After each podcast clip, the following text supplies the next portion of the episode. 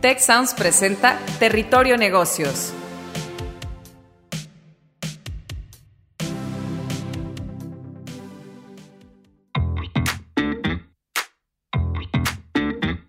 Bienvenidos a Territorio Negocios, de EGADE Business School y la Escuela de Negocios del Tecnológico de Monterrey. Mi nombre es Katia Villafuerte y hoy seré su guía por este espacio. Mujeres al Poder. En el episodio de hoy abordaremos cómo las mujeres han abierto camino en el liderazgo empresarial y qué retos deben enfrentar al futuro. Para ello tenemos tres invitados. En primer lugar, tenemos a Silvia Hernández, Managing Director of Financial Services de Accenture México. Por otro lado, a Ricardo Manuel Falú, Chief Executive Officer de AES Gener, y María Pacerda, VP de Asuntos Legales de AES Gener. Muchísimas gracias por estar aquí. ¿Cómo están? Muy bien, muchísimas gracias por la invitación para, este podcast. Estamos encantados de, poder eh, colaborar con nuestra experiencia ¿no? para tratar este tema tan relevante. Muchas gracias. Ricardo y María Paz, ¿cómo están?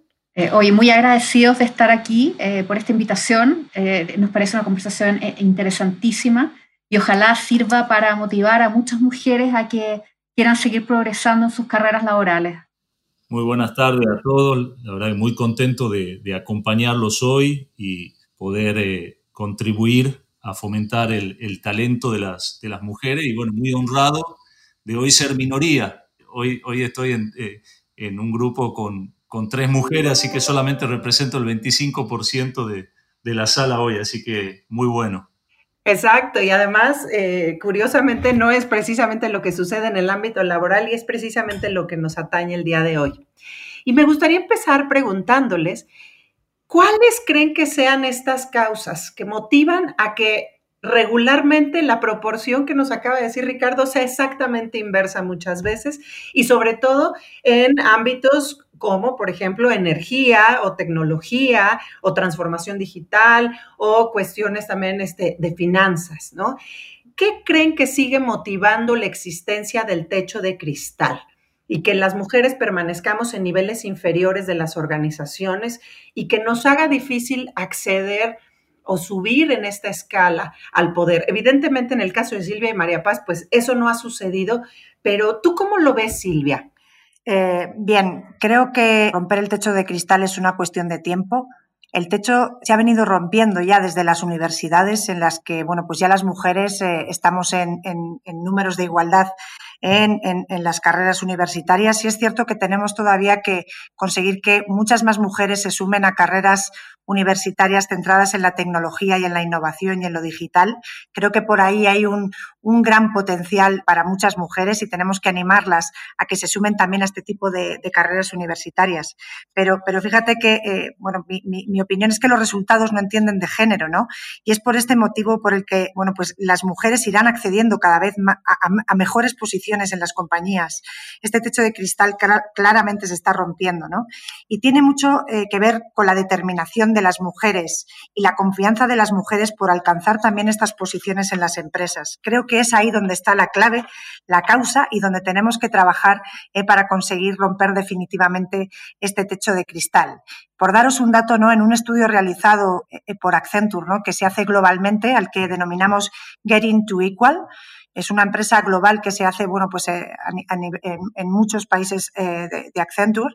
Bueno, pues las mujeres universitarias eh, identifican con un 41% su aspiración por posiciones de liderazgo en las empresas de cara a futuro, frente a un 51% de los hombres. Eh, claramente, bueno, pues este, esto es algo en lo que realmente hay que trabajar. Tenemos que animar y motivar a las mujeres eh, para conseguir que, bueno, pues tengan la confianza de poder aspirar a lo largo de su carrera profesional a las mejores posiciones en las compañías y que todo ello va a depender, bueno, pues de su determinación, eh, de su confianza y de conseguir muy buenos resultados, más allá del género del que, que tengan, ¿no?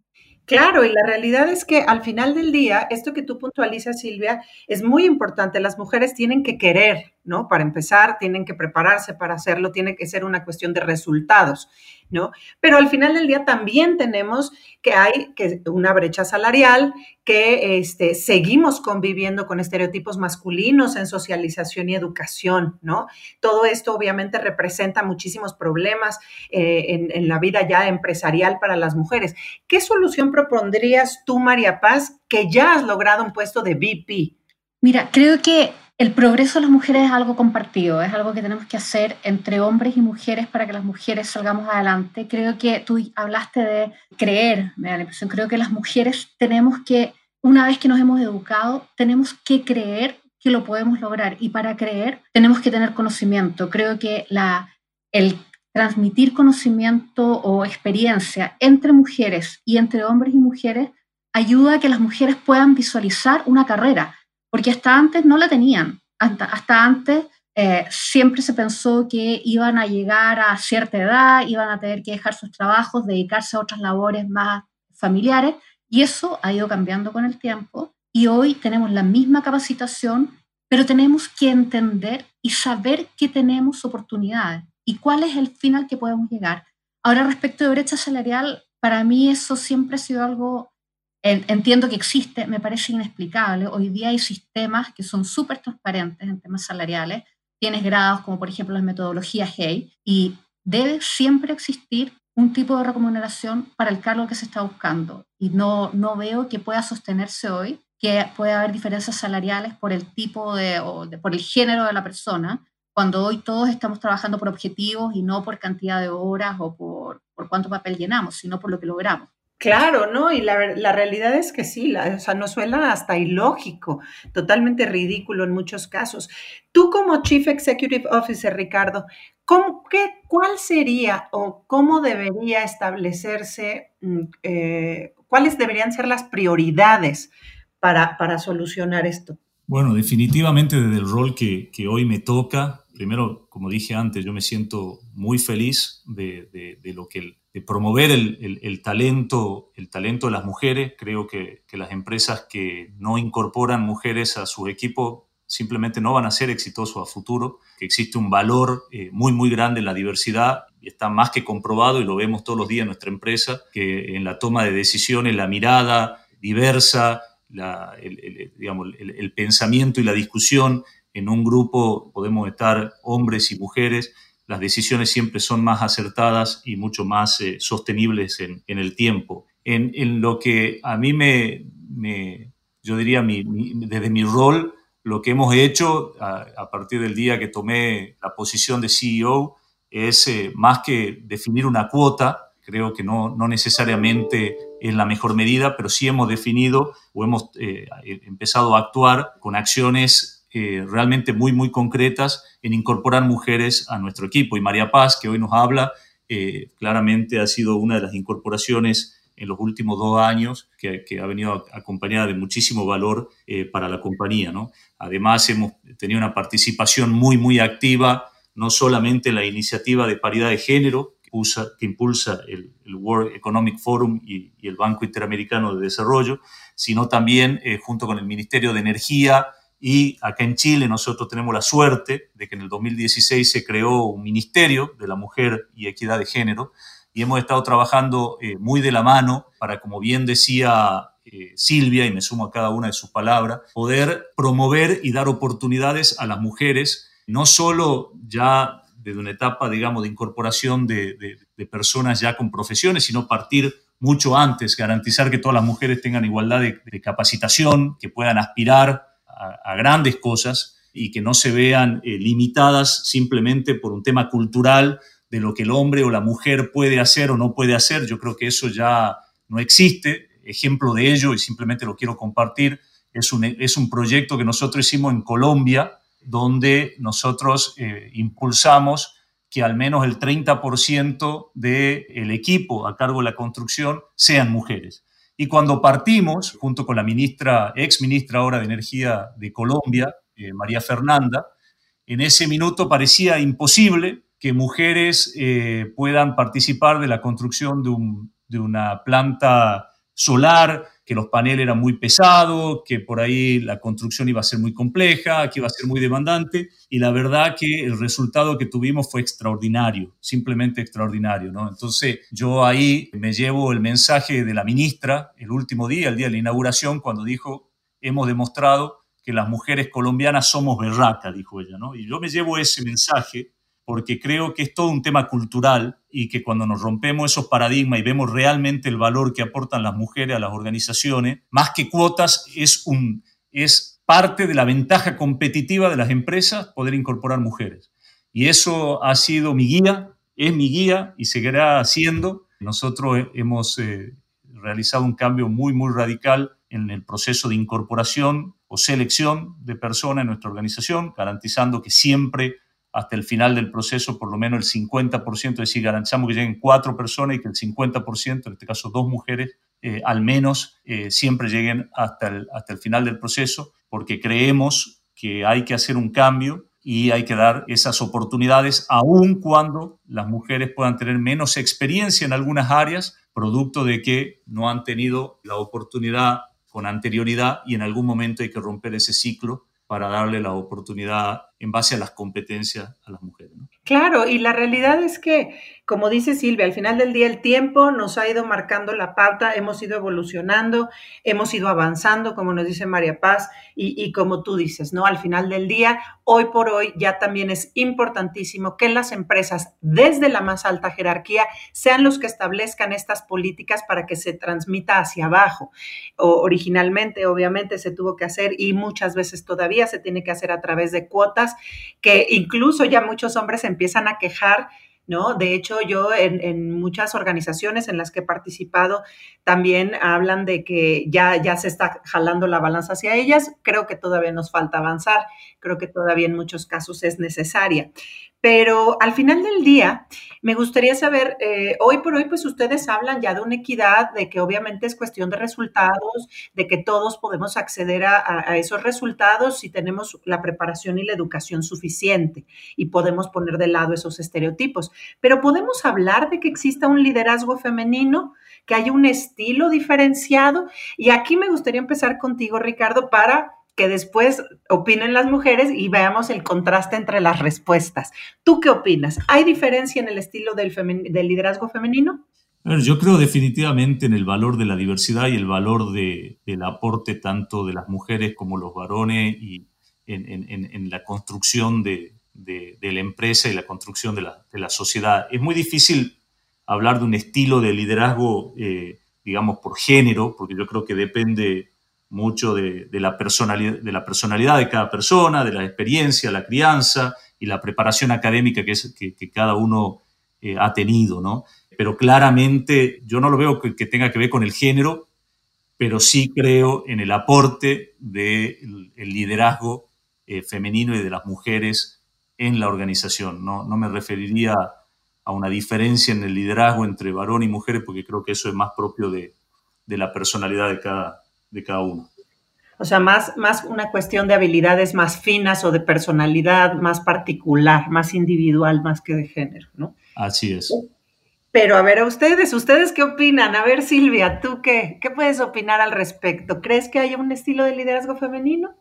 Sí, igualmente coincido con, Ricardo en que no existe no un, per se un, estilo de liderazgo femenino, ¿no? sino que existen distintos estilos de, liderazgo eh, que indistintamente pues, adoptan hombres y mujeres. ¿no? He conocido pues, estilos de liderazgo eh, tanto en hombres como en mujeres, de, por ejemplo, de un liderazgo innovador y transformacional, inspirador, que mueve a los equipos y que impulsa cambios pues he conocido hombres y mujeres en este perfil. También un liderazgo más operativo, más basado en el BAU, otro perfil de liderazgo que puede ser el liderazgo más autoritario, ¿no? El que marca la pauta y los equipos ejecutan y, bueno, pues no promueve las ideas. Eso, aunque, aunque la verdad a nadie le gusta reconocer que este modelo eh, existe, existe, yo creo que a todos nos vienen a la cabeza pues algunas personas que hemos conocido de este, de este perfil a lo largo de nuestras carreras y yo he conocido hombres y mujeres, ¿no? Eh, de este perfil también. Un liderazgo participativo, burocrático, delegador, o sea, hay distintos estilos de liderazgo y, es que me vienen a la cabeza pues eh, tanto hombres como mujeres de, los distintos. O sea, no, no, no reconozco ¿no? Que haya un estilo per se eh, de liderazgo femenino. ¿no? Al final, eh, la igualdad de género no es algo que va a continuar evolucionando positivamente eh, y, bueno, pues que, todos los clichés ¿no? pues consigan, consigan romperse. ¿no? Ok, ok. Y María Paz, aquí me gustaría agregarle algo más a la pregunta contigo, María Paz, tomando en cuenta evidentemente las respuestas que nos dan Ricardo y Silvia. Porque a mí me brinca en esta respuesta y, me encanta la respuesta que me dan, pero al final del día me brinca que, por ejemplo, en situaciones como la del COVID, pues haya representantes femeninas de, este, de algunos países que han sido destacadas por los medios de comunicación. Y quiero puntualizar que son destacadas porque no quiero aseverar que, que, lo sean necesariamente, porque tampoco tengo los elementos para hacerlo, pero que hay varias primeras ministras o presidentas que sí han mostrado un diferenciador en el liderazgo, por ejemplo, para gestionar esto. ¿Tú qué opinas sobre estos rasgos, María Paz? ¿Sería diferente, no? ¿Cómo ves tú? Mira, creo que la interacción entre hombres y mujeres en el trabajo y en la vida política también ha hecho que vayamos sacando cada uno lo que antes se consideraba tradicionalmente masculino, lo, lo hemos ido mostrando también las mujeres. No sé si es un desarrollo o siempre lo tuvimos, pero lo hemos incorporado y lo que era tradicionalmente femenino también lo han podido desarrollar los hombres con mucha más libertad. Por lo tanto, creo que hemos tendido a poder hacer lo mismo eh, o, tener las mismas aptitudes. Ahora, tradicionalmente, eh, o por esta es solo una visión mía, no, no sé si tiene algún tipo de apoyo científico o no, pero sí se ha visto más mujeres o cargos cuando tú ves en una empresa. Creo que ves más, puedes ver más en temas como el mío, el legal, en temas de comunicaciones, en temas de recursos humanos, en que hay un, lado un poquito más social o de sociabilización que en áreas más operativas. Yo creo que eso es un principio, creo que eso está cambiando. Y mi impresión también con ciertos líderes eh, en esta época del COVID, bueno, hemos visto todos los líderes han sido inmensamente criticados, nadie considera que su presidente o su primer ministro haya sido sumamente efectivo, pero sí puede haber ese lado que consideramos más empático porque también muchas veces a las mujeres se los permitimos más que a los hombres. Entonces, yo creo que todos tenemos en nosotros ambas características, lo que normalmente se asoció con los hombres, lo que normalmente se asocia con las mujeres, y hoy todos podemos sacarlo y mostrarlo sin pudor. Y eso nos hace mejores líderes y todos mucho más iguales y aptos para todos los cargos. Ahora, tú también hablaste de innovación. A mí creo que en los materias de innovación es un área en que también tomando lo que dijo Ricardo, nadie tiene tanta experiencia, nadie tiene tantos años de historia. Y este es un área en que las mujeres aquí nos pueden ver en lo que podemos llegar a ser, más que en lo que solo hemos sido. Creo que eso es un área en que tenemos muchísimo potencial, porque van a ver lo que podemos dar. Sí, y bueno, efectivamente, como dices, eh, sí, y, recalcando lo que dicen Silvia y Ricardo, tal vez no tiene que ver más con un estilo de personalidad, simplemente a través del tiempo las mujeres se les promueve o se les fomenta incursionar más en ciertas áreas eh, de, conocimiento y desarrollar ciertas habilidades que al final del día se acaban volviendo más parte de su personalidad. Pero ahora que tocas esta parte, me gustaría adentrarme un poco más en las áreas de transformación digital, tecnología, energía. Este, ¿Cómo podemos seguir entonces empoderando a mujeres para desarrollarlas, bueno, de entrada captarlas para que realmente estén en nuestras empresas o incluso que se vuelvan emprendedoras, porque pues bueno, en lo demás tal vez ahí ya la llevamos más o menos avanzando, estamos eh, creciendo, ya va más parejo, pero sigue habiendo una brecha muy marcada en todas estas áreas de transformación digital, tecnología y energía. ¿Cómo podemos hacer para, para digamos, captar y desarrollar más talento femenino. ¿Cómo lo ves tú, Silvia? Eh, efectivamente, eh, tenemos que, mostrar el potencial que las mujeres tenemos en este tipo de carreras. Yo que estoy en una, firma con una clara orientación hacia la tecnología, la innovación y la transformación digital, bueno, pues cada día eh, trabajo con mujeres a todos los niveles, managing directors, senior manager, manager, consultoras, que tienen un conocimiento espectacular y que están aportando a nuestros clientes, a las empresas con las que trabajamos, un, importante valor eh, en la transformación, en la tecnología, en lo digital. Eh, y la verdad sí es importante poder animar a muchas más mujeres que a la hora de elegir su carrera profesional, que muchas veces pues las mujeres nos podemos escorar más hacia otro tipo de, carreras más orientadas pues a la economía, al derecho, al marketing, ¿no? Hay mucho más, eh, hay muchísimas más mujeres en este tipo de, de carreras. El que también nos animemos a trabajar en este, en este tipo de carreras profesionales que son preciosas además desde el punto de vista, bueno, pues del desarrollo profesional y personal, porque te permiten innovar, te permiten transformar. La tecnología está moviendo ahora, bueno, pues en gran medida el mundo ¿eh? y bueno pues yo creo que es muy importante el, animar a las mujeres ya desde, desde, los colegios a conocer bueno pues todo lo que hay en todo este mundo ¿eh? para que cada vez más mujeres se puedan sumar a formar parte del mismo. Muchísimas gracias y ahora me gustaría pasar con ustedes Ricardo y María Paz. ¿Cómo le hacen ustedes para captar y desarrollar más talento femenino en estas áreas precisamente que de las cuales todavía podemos hablar que hay una franca distinción en, la captación de hombres y mujeres. Yo sí quería decirle o complementar lo que recién mencionó Silvia. Eh, en nuestro caso, la transformación digital la vemos como una enorme oportunidad, tanto para hombres como mujeres, pero, pero, pero en este caso particular, lo que nos estamos refiriendo el día de hoy, para las mujeres, el hecho de que, por ejemplo, les quiero dar el ejemplo que nosotros como AEGENER, todo el personal, todo el personal no esencial para operar las plantas de energía eléctrica, están trabajando en este momento desde las casas, ¿no?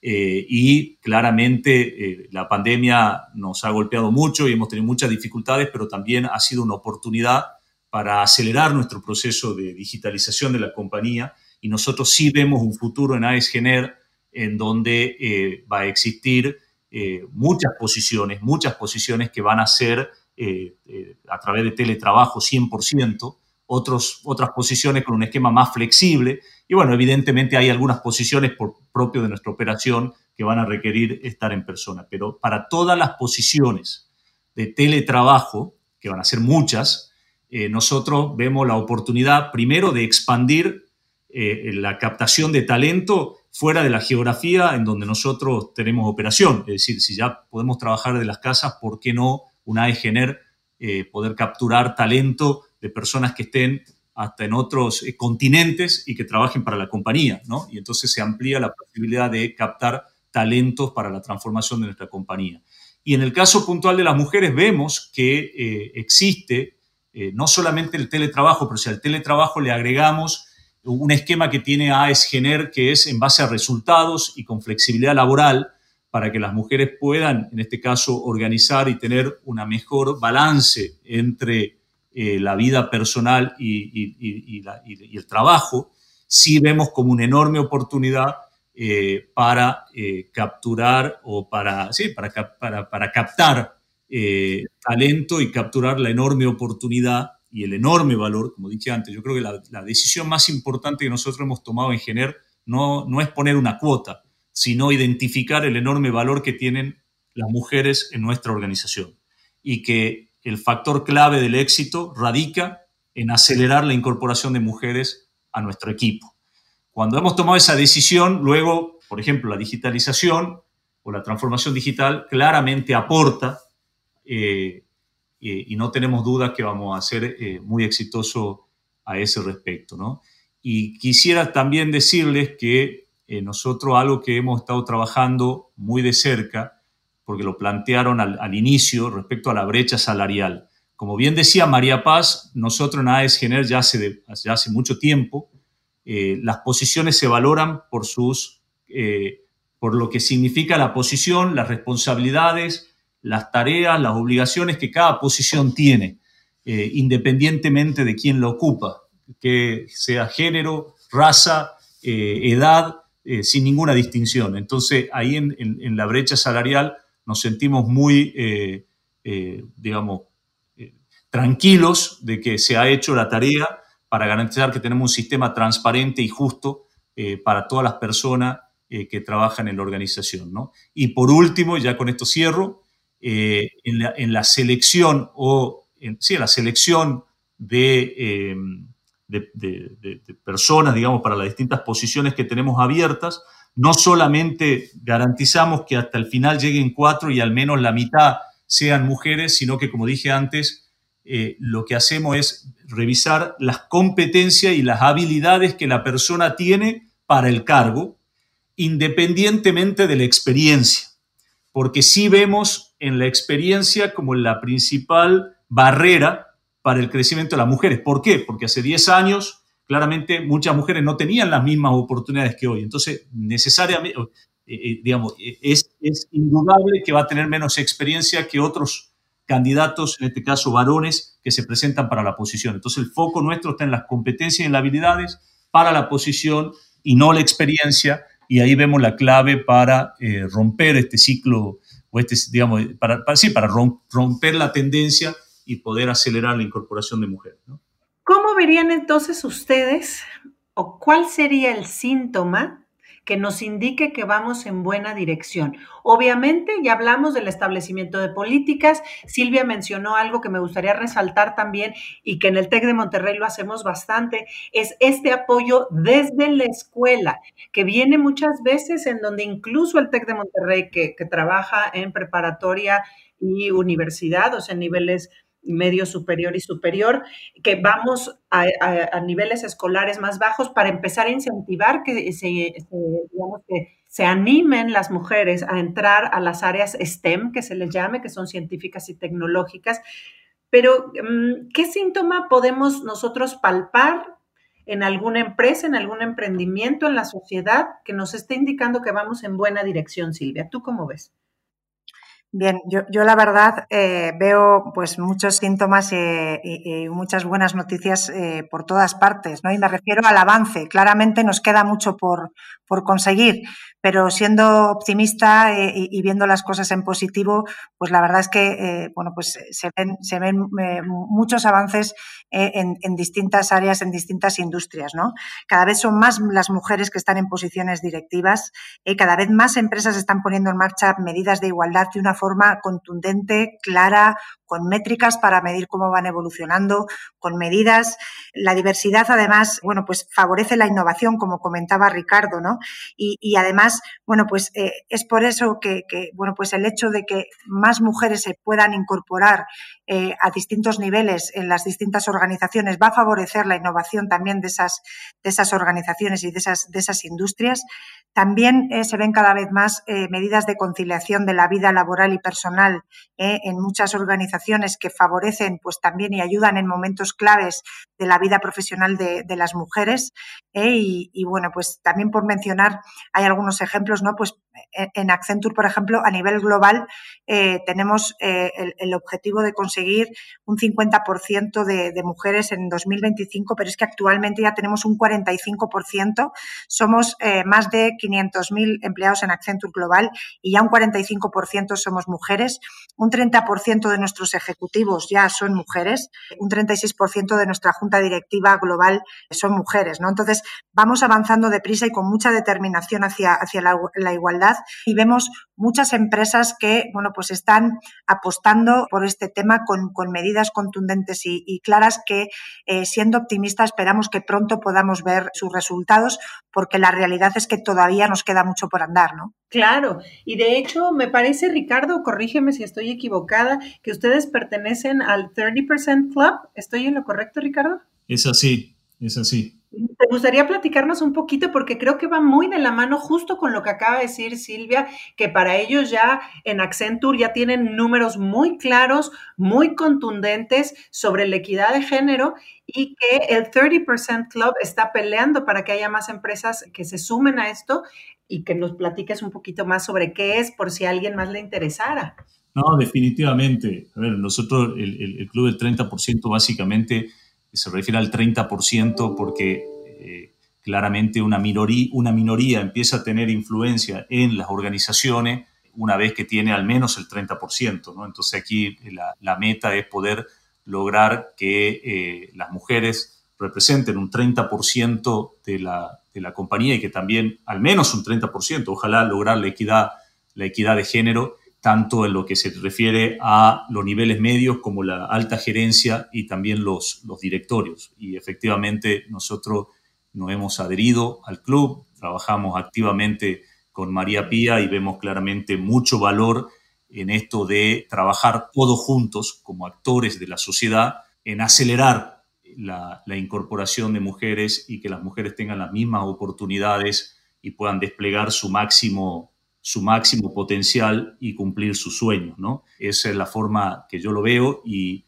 a la pregunta que, recién le hacías a Silvia, yo te lo respondería eh, ya no como CEO, sino como padre, hijo y esposo, que yo hoy en, las, en los almuerzos y cena que tengo con mi hija de 21 años, los sueños que ella tiene, cómo ves que ella proyecta su vida hacia adelante, sin paradigma, muy abiertamente, sin ataduras, es completamente, es por supuesto muy, muy distinto a lo que eran las conversaciones, los almuerzos y las cenas con mi madre, y muy distinto a lo que teníamos con, con, mi, con mi esposa, ¿no? Entonces, cuando tú ves, cuando tú dices, bueno, ¿cómo vemos que vamos en el camino correcto? Yo cuando veo a mi hija que estudia ingeniería comercial, que tiene sus sueños, que no tiene atadura y que no está en este esquema de, no, esto es de hombre y esto es de mujeres, sino en el aporte y en el valor de cada, de cada uno.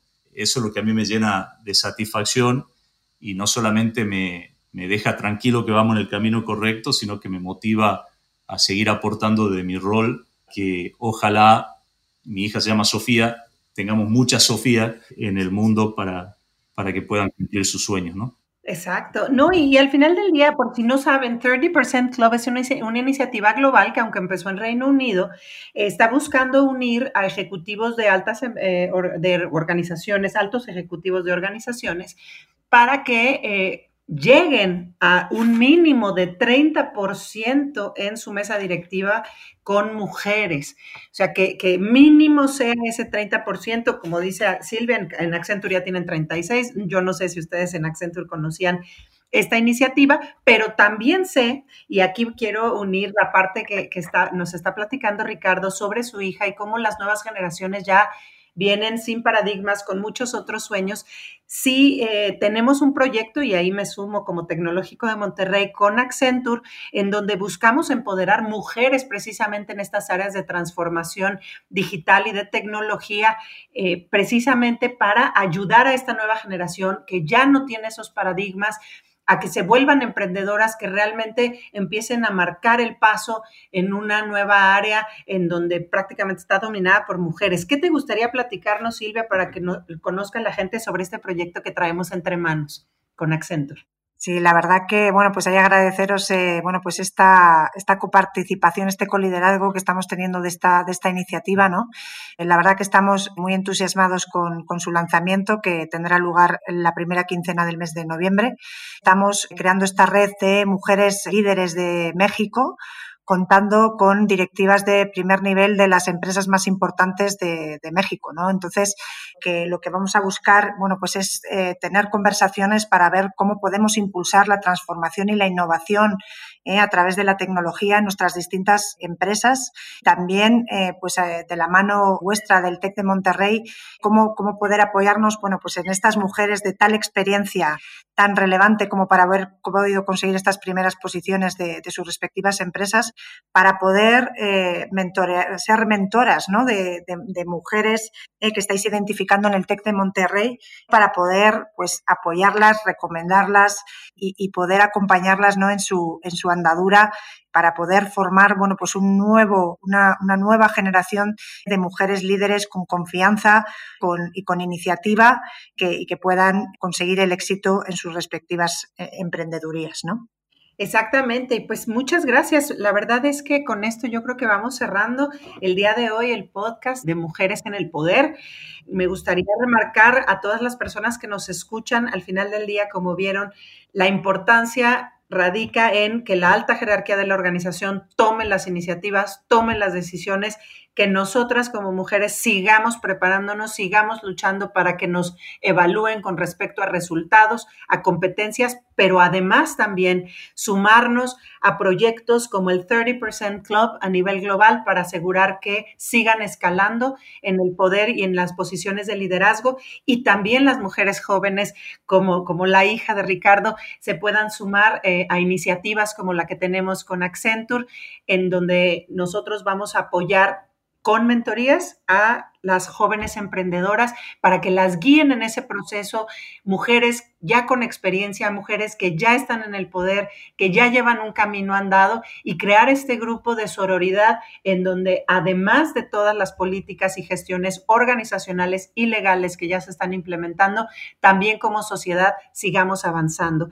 No me queda más que agradecerles, Ricardo, Silvia. No sé si les gustaría dar un mensaje de despedida. Silvia, Ricardo, ¿quién quisiera empezar?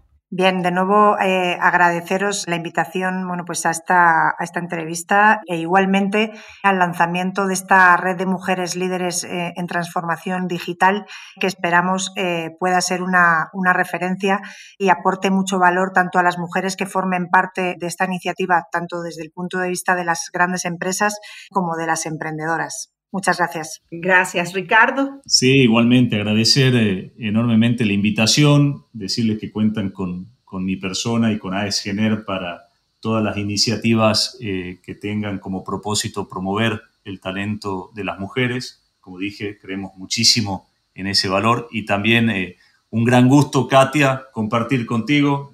realmente impresionado de, lo que he escuchado, así que ojalá podamos seguir en contacto y lo mismo Katia, todo el equipo que nos acompaña hoy, ¿no? Así que muchísimas gracias. Y así, muchísimas gracias, muchísimas gracias a los dos y los esperamos en, en nuestra siguiente edición. Los proyectos no se terminan aquí, los que mencionamos van a continuar, arrancan en noviembre, 30% Club ya está, métanse a buscar en redes sociales. Vamos a, seguir eh, abriendo en el TEC de Monterrey la participación para que las emprendedoras en transformación y tecnología se puedan sumar hacia adelante. Y pues muchísimas gracias, que tengan buena tarde. Gracias Silvia, gracias Ricardo, les mando un abrazo. Muchas gracias, un abrazo. Un abrazo, muchas gracias. Si quieres conocer más sobre cómo cuidar tu salud, te invitamos a escuchar Hola de Salud, el podcast en el que nuestros expertos te darán consejos para vivir de manera sana, equilibrada y feliz. Escúchalo en Spotify, Apple Podcast y Google Podcast. Gracias por escuchar un episodio de Territorio Negocios el podcast de EGADE Business School, la Escuela de Negocios del Tecnológico de Monterrey y Tech Sounds. Productor ejecutivo de Tech Sounds, Miguel Mejía. Asistente de producción, Marcelo Segura. Productores de Territorio Negocios, Luis Vargués, Triana del Castillo, Francisco Coria, Carla Díaz, Desiree Ukovitz y Santiago Velázquez. Postproducción, Max Pérez. Los invitamos a escuchar el siguiente episodio de Territorio Negocios y el resto de programas de Tech Sounds en Spotify, Apple Podcast, Google Podcast y en tech.mx diagonal tech-medio sounds.